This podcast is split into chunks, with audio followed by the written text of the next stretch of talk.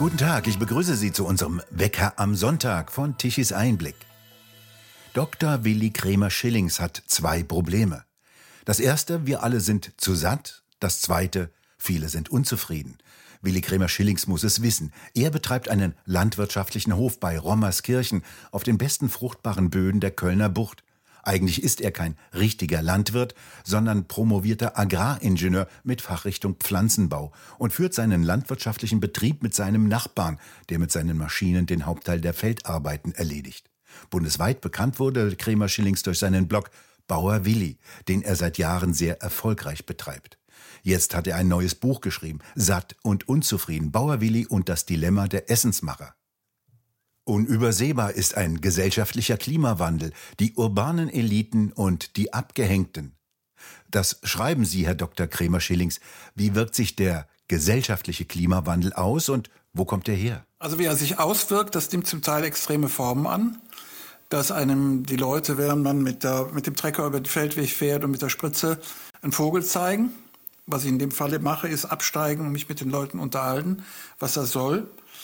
Ähm, das Zweite ist, dass äh, Tierhalter wirklich mittlerweile Angst haben, äh, dass ihre Ställe des Nachts besucht werden. Also alles Dinge, die vor 10, 15 Jahren undenkbar gewesen wären. Und ja, weshalb das, dieser gesellschaftliche Klimawandel stattfindet, ist eine lange Geschichte. Das eine ist, glaube ich, dass wir über 20 oder 25 Jahre lang uns als Bauern ja gar nicht erklärt haben, wir haben ja selber auch unsere Betriebe verändert. Also wenn ich mich erinnere, 1964 hatten wir noch Kühe, wir hatten Schweine, wir hatten Hühner, wir hatten Gänse, wir hatten Enten. Äh, dann kamen als erstes die Kühe weg, dann kamen die Schweine weg, dann hatten wir nur noch Hühner, dann kamen die Hühner auch noch weg. Dann waren wir ein reiner Ackerbaubetrieb. Äh, dann haben wir eine Kooperation mit dem Nachbarn begonnen. Jetzt haben wir noch einen Trecker, einen Düngerstreuer zusammen, eine Pflanzenschutzspritze zusammen, eine Sämaschine zusammen und sind ein reiner Ackerbau, ja fast schon Nebenerwerbsbetrieb. Und dass die Leute, wenn die unsere Pflanzenschutzspritze sehen, da ein bisschen Angst bekommen, kann ich sogar noch irgendwo nachvollziehen, weil äh, das ist eine Riesentechnik äh, und Leute haben oft halt vor Technik in der Landwirtschaft auch ein bisschen Angst. Das heißt also, ein bisschen sind wir selbst schuld an der Geschichte. Das andere ist, zweiter Grund, die Verstädterung. Ähm, wenn ich jetzt sehe, hier Köln in der Nähe, eine Million Einwohner, das Ruhrgebiet vor der Haustür, fünf, sechs Millionen Einwohner, äh, da hat kaum einer mehr einen Bezug zu den Landwirten. Und ich selber habe auch, auch kaum noch Bezug zu den Leuten hier bei uns im Dorf. Irgendwie hat man sich auch ein bisschen entfremdet. Und dann werden natürlich Geschichten über Landwirte erzählt, die so nicht stimmen. Und deshalb habe ich mir gesagt, dann erzählst du deine Geschichte als Landwirt, der sich mit diesen Bürgern, die auf der einen Seite verstehen will und ihnen halt aber auch erzählen und erklären will, warum er so wirtschaftet, wie er wirtschaftet. Ich bin ja ein böser konventioneller Landwirt. Man muss ja unterscheiden, die bösen konventionellen und die guten Biolandwirte. Und ich bin ein böser Konventioneller, der auch ab und zu mal Glyphosat spritzt und äh, der mit Kunstdünger arbeitet. Und dann will ich den Leuten einfach erzählen, warum ich das mache. Ich mache es nämlich deshalb, damit die Leute gute, aber auch preiswerte Lebensmittel haben. So, und äh, da sind aber auch sonst nicht viele, die das unseren Mitbürgern erzählen. Eigentlich ist das sehr merkwürdig, denn bisher hätten eigentlich die Städter und die Mitbürger allen Grund, den Landwirten dankbar zu sein. Sorgen die doch dafür, dass die Tische gedeckt sind, dass die Lebensmittel zu bezahlbaren Preisen erhältlich sind, doch kaum sind alle satt. Funktioniert das nicht mehr und glaubt niemand, dass es notwendig ist, sich um die nächste Ernte zu kümmern? Ja, es gibt einen sehr schönen Satz. Äh, der Satte hat viele Probleme, der Hungrige nur eins. Und das beschreibt eigentlich alles. Also ich glaube nicht, dass sich in Afrika irgendjemand Gedanken darüber macht, ob Gentechnik gut oder schlecht ist, sondern wenn man der Meinung ist, dass das zum Nutzen der Menschheit ist, dann wird es gemacht.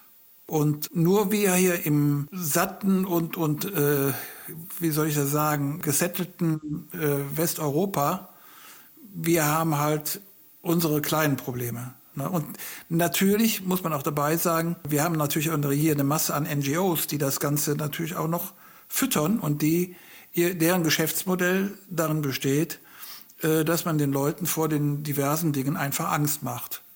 Und da versuche ich halt auch, diese Ängste, die jetzt geschürt worden sind, zu entkräften, soweit das irgendwie möglich ist. Das ist ja auch weiterhin sehr merkwürdig. Diejenigen, die in den NGOs gegen die Landwirtschaft kämpfen, hätten doch allen Grund, der Landwirtschaft dankbar zu sein. Denn noch vor 40, 50 Jahren hätten sie keine Zeit für so etwas gehabt. Dann hätten sie selbst auf dem Acker mithelfen müssen, Kartoffelklauben oder Maikäfer auslesen oder Unkräuter zupfen. Denn erst die sehr produktive Landwirtschaft erlaubt den Menschen viel Freizeit und gibt ihnen Gelegenheit, gegen die Landwirtschaft zu demonstrieren. In gewisser Weise sind wir Landwirte die Opfer unseres eigenen Erfolgs. No? Wir haben es halt eben geschafft, äh, in den letzten Jahrzehnten, aus der Nachkriegszeit, meine Mutter ist ja vor kurzem hier 100 Jahre geworden, 100 Jahre alt geworden, bei allerbester Gesundheit und die hat natürlich im Garten auch gespritzt. Ähm, in der Nachkriegszeit war das noch so, weil die Leute gesagt haben, ja, die Bauern versorgen uns und wir sind ihnen dankbar und wir arbeiten auch noch mit auf dem Feld und es war ja auch, waren auch viel mehr Leute noch in der Landwirtschaft beschäftigt. Aber wissen Sie, Herr Douglas, äh, ich will jetzt nicht die Geschichte von den alten weißen Männern wieder erzählen.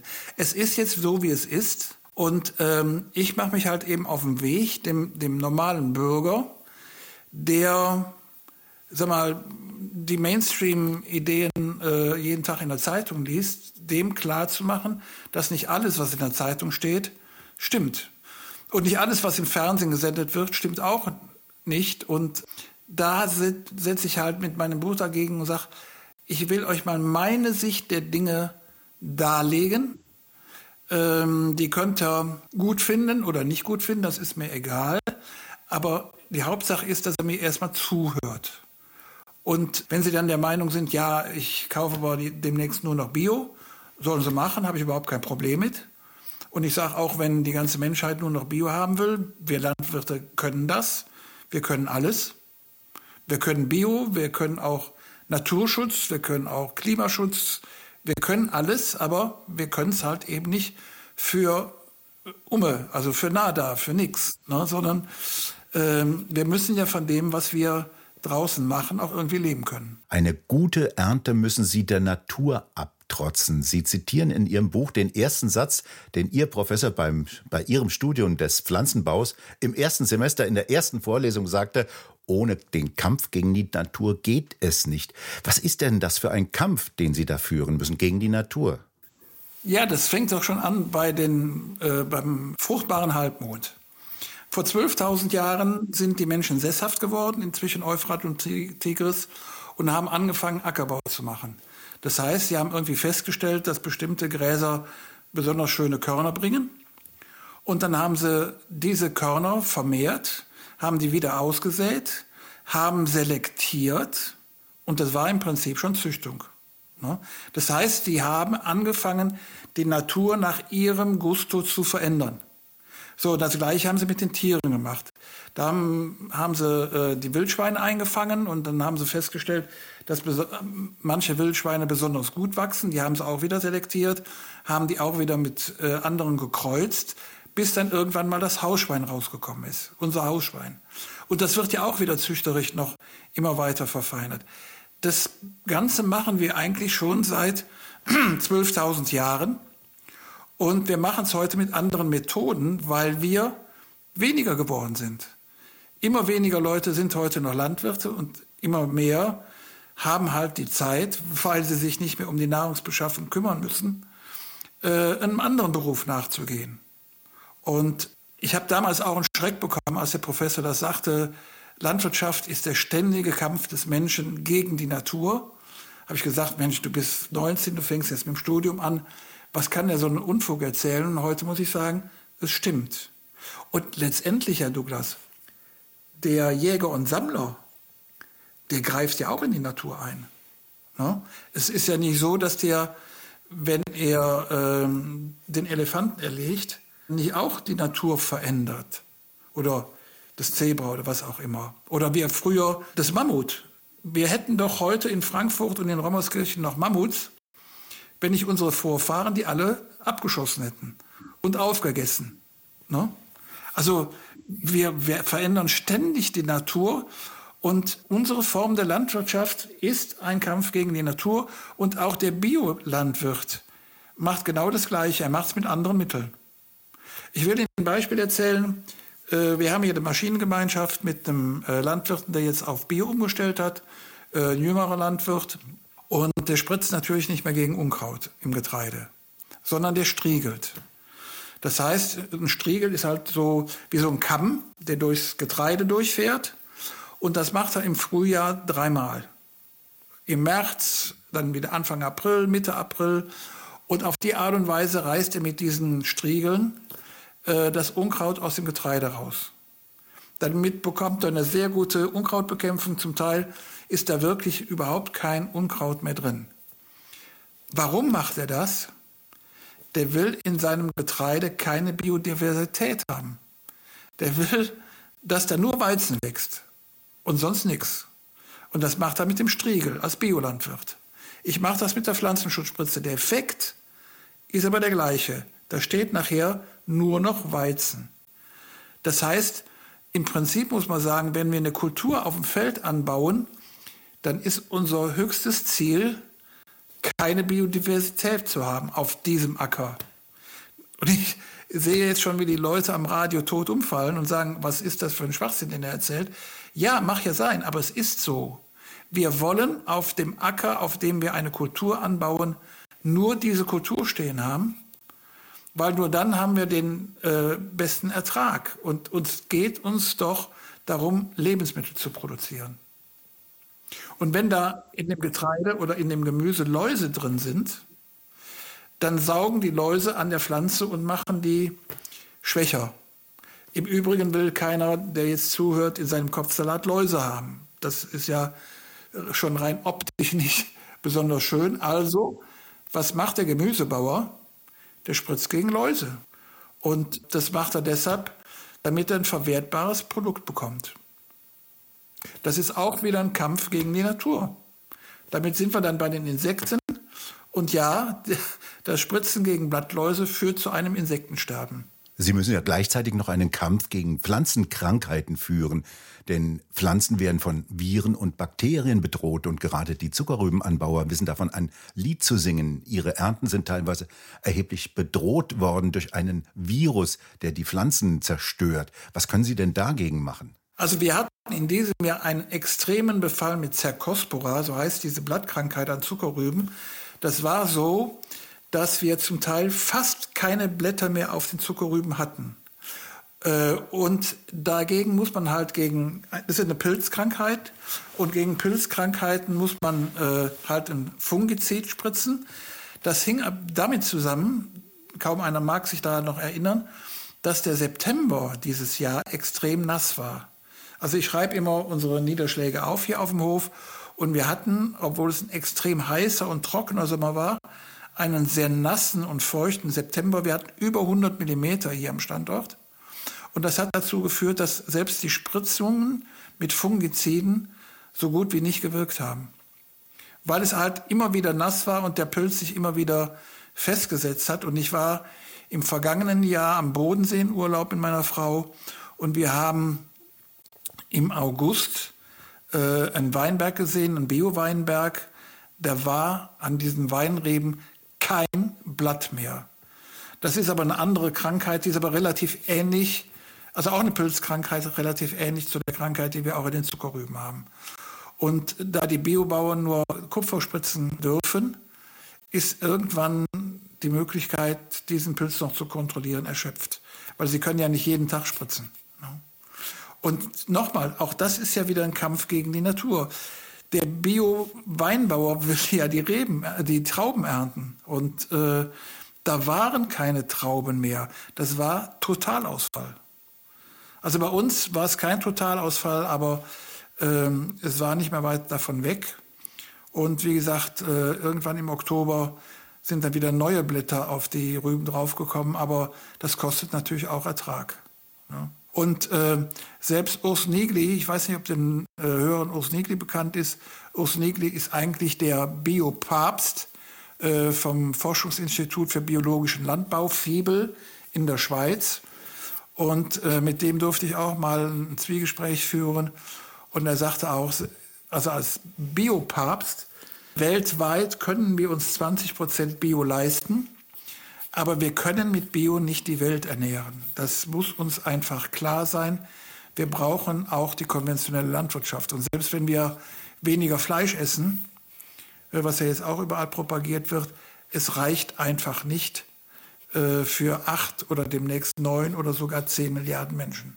Ja, wenn das ein Bio-Experte sagt, dann äh, es stammt halt nicht mal, nicht mal von mir, sondern es äh, sagt jemand, der sich mit Bio sehr, sehr gut auskennt und der 30 Jahre lang nichts anderes gemacht hat als Forschung rund um den Biolandbau. Einer der Vorwürfe, der ja hauptsächlich von irgendwelchen Umwelt-NGOs gegen die Landwirtschaft erhoben wird, ist der, dass die sogenannte Biodiversität zerstört werde, was Sie auch eben angesprochen haben. Angeführt wird ja der Rückgang der Insekten, belegt durch die sogenannte Krefelder Insektenstudie. Lassen Sie uns dieses Beispiel einmal kurz erläutern. Das schildern Sie ja in Ihrem Buch. Sie schildern dort die tatsächlichen Hintergründe. Sie sind da hingegangen und haben sich das angesehen. Und das Verblüffende ist, diese Studie wurde in einem sogenannten Naturschutzgebiet gemacht, also in einem Idealgebiet, wie das von NGOs wie BUND und NABU gefordert wird. Und ausgerechnet dort gibt es keine Insekten mehr. Warum? Ja, äh, man hat die Studie in einem Naturschutzgebiet gemacht. Ich will kurz erzählen, wie das gegangen ist. Ich kenne einen Landwirten, der in diesem Naturschutzgebiet seit 50 Jahren wirtschaftet. Und er ist auch ausgerechnet 50 Jahre alt.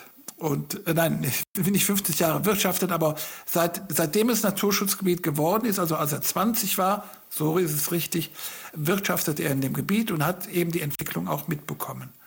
Und er hat mitbekommen, dass dort keine landwirtschaftliche, kein landwirtschaftlicher Anbau mehr stattgefunden hat. Er hat mitbekommen, dass dort nur noch Wiesen äh, waren und er durfte dann diese Wiesen auch mähen musste das Heu aber abfahren, durfte auch nicht mehr düngen, was dazu geführt hat, dass diese Böden und diese Landschaft im Prinzip verarmt ist.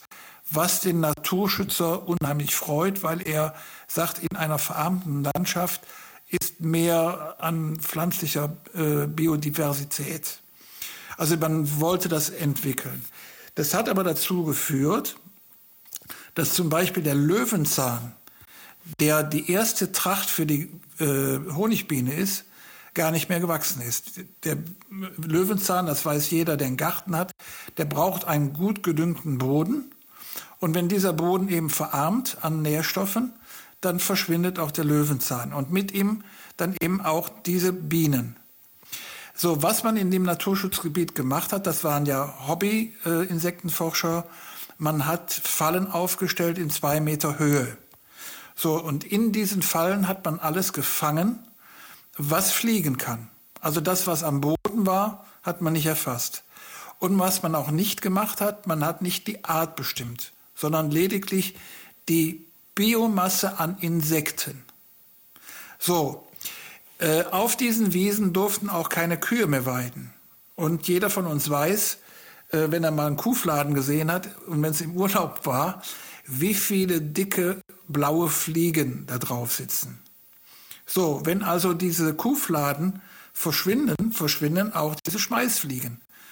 Und diese dicken Schmeißfliegen, ich sag mal, die wiegen wahrscheinlich drei Gramm oder vier Gramm. Äh, wenn ich das mit Mücken aufwiegen muss, äh, dann habe ich ein Problem. Also sind auch diese Schmeißfliegen aus diesem Naturschutzgebiet verschwunden. Und ein weiterer Punkt war, ganz viele Landwirte, die am Rande des Naturschutzgebietes gewohnt haben, die nur relativ kleine Betriebe hatten, fünf oder sechs oder zehn Hektar, mit einem kleinen Kuhstall, mit einem Misthaufen vor der Tür, auch die sind verschwunden. Das heißt, und auch hier haben all diejenigen Insekten, die den Unrat, sage ich mal, lieben, keine Möglichkeit mehr gehabt, sich zu ernähren. Dann haben große Milchviehbetriebe angefangen, ihre Gülle in Biogasanlagen zu fahren. So, in der Biogasanlage hat so eine Schmeißfliege auch keine Chance. So, das Faktum war, dass man heute sagen muss, und das habe nicht nur ich gesagt, sondern auch ein äh, mir sehr bekannter ähm, Mensch, der auch im Naturschutzgebiet dort, äh, in der Nähe des Naturschutzgebiets gelebt hat und der auch NABU-Mitglied ist, dass Insekten in diesem Naturschutzgebiet verschwunden sind oder weniger geworden sind mit jedem Jahr, wo das Naturschutzgebiet, wo sich, wo das Naturschutzgebiet sich weiterentwickelt hat.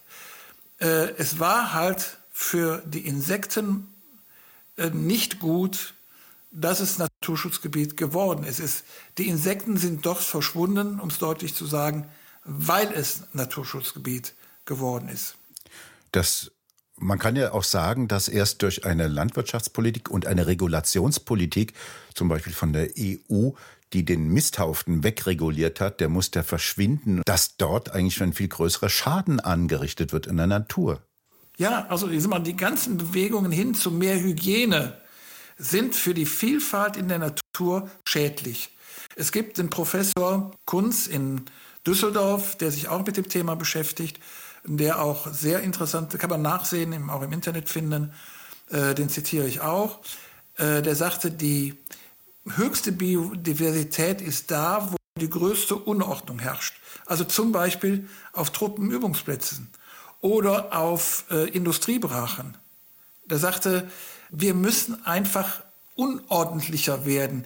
Wir müssen halt, um eine Vielfalt an In Insekten zu bekommen, überhaupt an Tieren zu bekommen, müssen wir einfach mehr unterschiedliche Angebote machen. Also ich habe während meiner Zeit im Ruf äh, habe ich äh, äh, eine Ecke gehabt, wo Mutterboden abgekippt wurde. Ich habe hier in der Zuckerfabrik gearbeitet und äh, da kam es immer wieder dafür, dazu, dass wir Mutterboden haben, musste irgendwo abgelagert werden und dann entstanden doch Tümpel. So. Und diese Tümpel wurden nicht bewachsen, weil da immer wieder Mutterboden abgekippt wurde. Und da hat sich die Kreuzkröte angesiedelt. Irgendwann kam ein Naturschützer zu uns in die Zuckerfabrik und sagte, übrigens wissen Sie, dass da hinten, wo Sie den Mutterboden abkippen, dass es da Kreuzkröten gibt. Und dann haben wir gesagt, nee, wussten wir nicht, aber warum ist das jetzt wichtig? Er sagte, die Kreuzkröte droht auszusterben. Und mit der Art und Weise ihrer Lagerung des Mutterbodens, dass da nie Bewuchs drauf stattfinden kann und dass diese Tümpel im Sommer austrocknen, haben sie das ideale Refugium für die Kreuzkröten geschaffen. So, und seitdem haben wir immer jetzt mit Absicht dafür gesorgt, dass dieser Mutterboden nicht bewachsen werden konnte und dass da Tümpel entstanden, entstehen konnten, die für die Kreuzkröte hilfreich sind. So, das hätten wir nie gewusst, wenn der Naturschützer uns das nicht gesagt hätte. Und äh, ich habe jetzt zweimal auch an Tagungen mit dem Bundesamt für Naturschutz teilgenommen, die für mich hochgradig interessant waren, weil mir die Naturschützer natürlich auch Dinge erzählen konnten, die ich als Landwirt nie, nie gelernt habe. Auf der anderen Seite haben die Naturschützer aber auch begriffen, wo meine Hemmnisse als Landwirt äh, sind. Und deshalb hab, haben wir in diesem Papier niedergeschrieben einen Satz, den, den man nicht oft genug sagen kann. Macht Naturschutz für uns Landwirte zum Betriebszweig. Weil äh, dann können wir damit fest planen. Äh, wir können auch die Ratschläge der Naturschützer, die wir ja, wir haben ja nicht die naturschützerischen Kenntnisse, äh, dann mit den Naturschützern zusammen auch besprechen und halt solche Dinge, wie gerade eben geschildert von der Kreuzkröte, dann auch als Landwirte umsetzen. Weil nur wir Landwirte können das letztendlich. Wir haben die Flächen, wir haben die Maschinen dazu und, und wir können Naturschutz, wenn man uns sagt, wie das geht. Ich habe auch mal eine Zeit lang, war ich Hamsterlandwirt, weil hier in der Nähe eine, eine Hamsterkolonie war und man mich gebeten hat, äh, an diesem Förderprogramm für Feldhamster teilzunehmen. Das habe ich sehr gerne gemacht und wir haben super Gespräche geführt mit den Naturschützern. Aber trotz aller unseres Engagements ist der Feldhamster trotzdem ausgestorben. Und selbst die Naturschützer konnten nachher nicht sagen, warum es der Fall war. Und zwar, das Interessante war, mit jedem Jahr, in dem wir Maßnahmen ergriffen haben zur Förderung des Feldhamsters, und je mehr Landwirte das gemacht haben, umso weniger Feldhamster wurden es. Meine Vermutung ist, Man hat die Prädatoren vergessen. Man hat nämlich rund um dieses Feldhamstergebiet Bäume angepflanzt. Und in den Bäumen haben natürlich dann der Milan und der Mäusebussard äh, und andere Greifvögel gesessen. Und die haben sich natürlich auch den Feldhamster geholt. Aber wie gesagt, es, äh, wir Landwirte können das. Man muss uns dann nur darauf ansprechen und sag mal, auch etwas dafür, zu, da, dafür bezahlen. Das ist vollkommen klar. Aber allzu viel Regulation kann auch fürchterlich schiefgehen, wie das Beispiel des Jakobskreuzkrautes zeigt, das ja jetzt zu einer richtig gefährlichen, bedrohlichen Plage geworden ist. Ja, genau äh, in Krefeld, gut, dass Sie das sagen, in diesem Krefelder Naturschutzgebiet, wo mein äh, Berufskollege gewirtschaftet hat, der hat sich mittlerweile äh, verabschiedet, weil auf diesen verarmten Wiesen das Kreuz, äh, Jakobskreuzkraut nur noch in Reinkultur steht. Und der Mann äh, hat Pferde und wenn die Pferde diesen, dieses Heu mit dem Jakobskreuzkraut fressen würden, dann äh, wäre echte Lebensgefahr für die Tiere. No? Und er sagte, das ist, hat so überhand genommen, dass ich das auch nicht mehr von Hand ausziehen kann. Und spritzen darf er nicht. No? Also äh, da merken auch die Naturschützer, dass nicht alles, was gut gemeint ist, auch gut gemacht wird. Das geben die aber auch, auch zu. Aber das ist halt, wenn sie mit den Fachleuten reden. In der Politik, wo Gesetze gemacht werden, werden halt zu wenig Fachleute auch vorher gefragt. Und es wird auch zu wenig darüber nachgedacht, wie eigentlich die Folgen sind. Ist ein wunderschönes Beispiel, ist Glyphosat. Äh, man will das Glyphosat ja verbieten. Das kann man machen. Aber keiner hat sich Gedanken darüber gemacht, welche Folgen es hat, wenn man das Glyphosat verbietet, weil dass das ein so beliebtes Herbizid war, kommt ja nicht von ungefähr, weil es war sehr hilfreich, um bestimmte äh, Unkräuter in Schach zu halten. Und das muss man ja nach wie vor tun. Man muss ja diese Unkräuter nach wie vor kontrollieren. Und wenn das mit Glyphosat halt nicht mehr geht, dann werden sich die Landwirte was anderes einfallen lassen müssen. Äh, und eine der möglichen Lösungen ist eine häufige Bodenbearbeitung. Dass man also häufiger den Boden bewegt mit dem Grubber oder mit dem Flug, um gerade Unkräuter, die äh, sogenannte Dauerunkräuter wie Disteln oder auch Quecke, um die immer wieder zu stören, was aber zur Konsequenz hat, Konsequenz, Konsequenz hat, dass wenn ich den Boden immer häufig bewege, dass ich den Humus abbaue. Das ist der eine Nachteil. Der zweite Nachteil ist, dass ich dafür jedes Mal Diesel verbrauche. Und der dritte Nachteil ist, wenn ich immer wieder den Boden bewege, äh, dann wachsen da auch keine Kräuter mehr, die den Insekten irgendwie als Nahrung dienen können. Also man muss das sehr gut überlegen, ob es wirklich Sinn macht, dieses Produkt zu verbieten. Weil es hat, wenn es, es das nicht mehr gibt, hat das Konsequenzen und die sind nicht unbedingt positiv. Ich weiß wieder, dass die Leute bei Glyphosat auch immer äh, rote Ohren bekommen, weil sie dann ganz aufgeregt werden und sagen, was das für ein äh, schlimmes Mittel ist. Aber ich sag mal, ob ich die Pflanzen, den Pflanzenaufwuchs mit Glyphosat beseitige oder mit dem Flug. In beiden Fällen sind die Pflanzen nachher weg. Abschließend, Herr Krämer-Schillings, an Sie als Landwirt noch die Frage, was ist denn derzeit Ihre größte Sorge? Was wird passieren jetzt hier in der Landwirtschaft? Sie werden lachen. Meine größte Sorge ist, richtet sich gar nicht um, so sehr um meinen Betrieb, sondern meine größte Sorge ist, dass wenn Farm to Fork, also dieses EU-Programm, wirklich umgesetzt wird, dass wir uns in extremer Art und Weise noch mehr als heute von Lebensmitteln aus dem Ausland abhängig machen.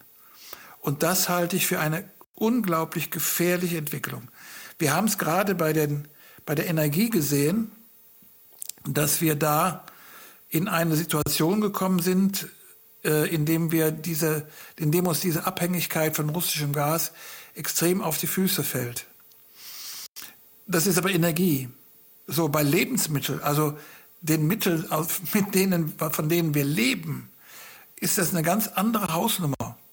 Wenn wir hier nicht mehr in der Lage sind, uns in Europa, und das ganze Programm soll ja für ganz Europa durchgeführt werden, uns selber mit unseren eigenen Produkten zu ernähren, dann kommen wir wirklich in eine ganz gefährliche Richtung.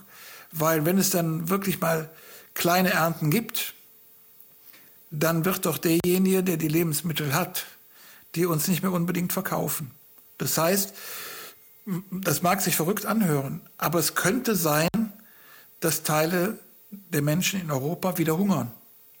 Wir können uns zwar vieles kaufen und damit den Armen auch wegkaufen, aber selbst Wissenschaftler sagen mittlerweile und warnen davor, dass man diese Farm-to-Fork-Strategie, da gibt es also drei Punkte, die da besonders kritisch sind. Einmal ist es die Reduktion äh, von Pflanzenschutzmitteln um 50 Prozent bis 2030.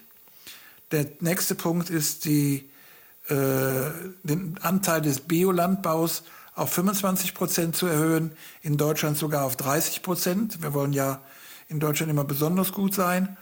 Und letztendlich 10 Prozent unserer Anbauflächen aus der Produktion zu nehmen, respektive für ökologische Maßnahmen zur Verfügung zu stellen. Aber das bedeutet letztendlich aus der Produktion zu nehmen. Das alles führt ja dazu, und das kann ja wirklich jeder begreifen, dass unsere Erträge hier in Deutschland und die, die Menge der produzierten Lebensmittel in Deutschland deutlich weniger wird. Und das macht mir wirklich Sorgen, weil wir haben hier bei uns zu Hause allerbeste Böden und sollen jetzt auf Dünger verzichten, wir sollen auf Pflanzenschutzmittel verzichten, wir sollen mehr Bio machen. Ich kann nicht verstehen, dass das wirklich vernünftig sein soll. Willi Grimmer Schillings haben Sie vielen Dank für dieses Gespräch. Satt und unzufrieden, Bauer Willi und das Dilemma der Essensmacher, das neue Buch von Bauer Willi. Sie können es im Buchshop auf der Webseite bei Tichys Einblick bestellen. Wir bedanken uns fürs Zuhören. Schön wäre es, wenn Sie uns weiterempfehlen. Weitere aktuelle Nachrichten lesen Sie regelmäßig auf der Webseite tichiseinblick.de und wir hören uns morgen wieder, wenn Sie mögen.